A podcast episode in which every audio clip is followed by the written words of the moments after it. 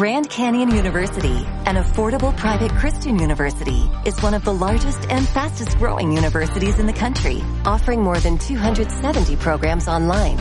In addition to federal grants and aid, GCU's online students received nearly $130 million in institutional scholarships in 2022.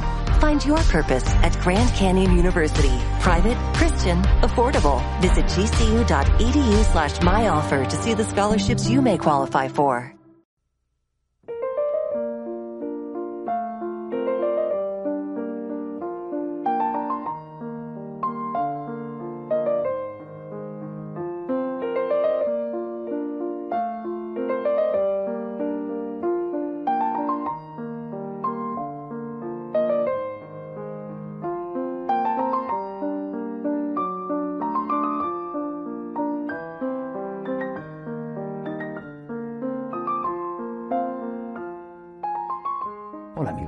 Bienvenidos. Bienvenidos en esta solemnidad del Corpus Christi, que lo mismo que pasaba con la ascensión del Señor, en muchísimos países ya se está celebrando en el domingo.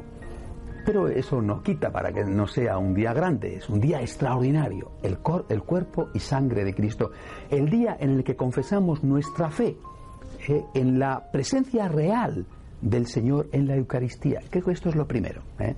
Eh, y, me preocupa que a veces otras cosas importantes también puedan eh, ensombrecer esta primera afirmación de la fiesta de hoy.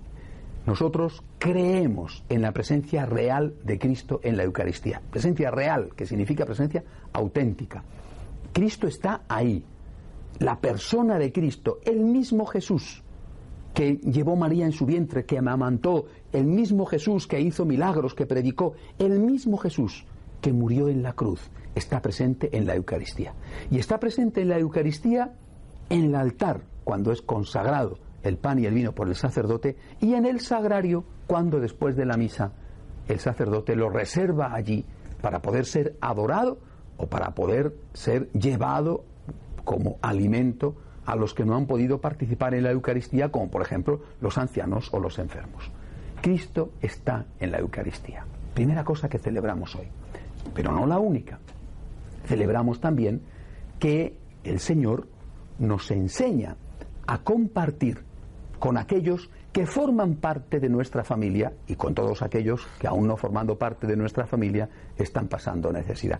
Por eso el Evangelio seleccionado por la Iglesia para la fiesta de hoy en este ciclo C es el Evangelio de la multiplicación de los panes y los peces, que es claramente un Evangelio en el cual se nos enseña el valor de la solidaridad.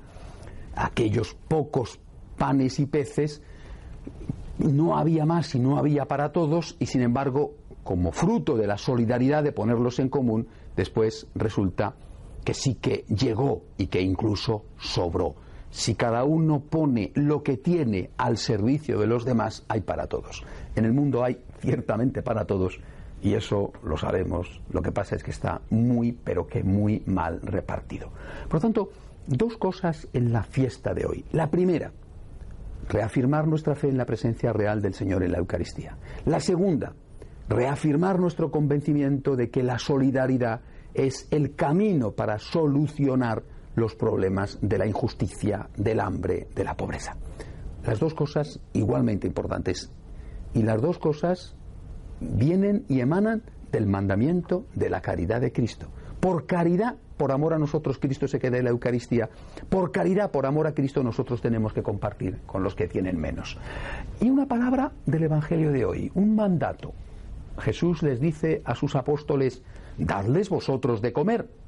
Cuando ellos les han dicho, le han dicho a él, en fin, que hay muchísima gente que, que no tienen para comer, dadles vosotros de comer. Y yo digo, pero ¿dónde vamos a sacar para dar de comer a tanta gente? Ese mandato sigue estando ahí, darles vosotros de comer.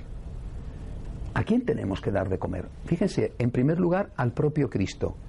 Es decir, tengamos solidaridad con Cristo, caridad con Cristo, amor a Cristo, acompañándole ante el sagrario.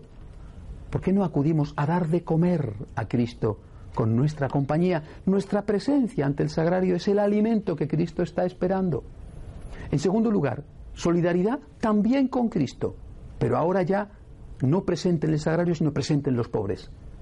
Siempre tenemos que tener solidaridad con Cristo. Solidaridad con Cristo, amor a Cristo que nos ha amado tanto, haciéndole compañía en el sagrario. Amor a Cristo que nos ha amado tanto, dándole de comer en los que sufren. Tuve hambre, dijo el Señor. ¿Me habéis dado de comer? Ven, bendito de mi Padre. Entonces, ¿cuándo, Señor? Cuando lo has hecho con el más pequeño. A mí me lo has hecho. Por lo tanto, siempre es una cuestión de amor. Este es el mandamiento de Jesús.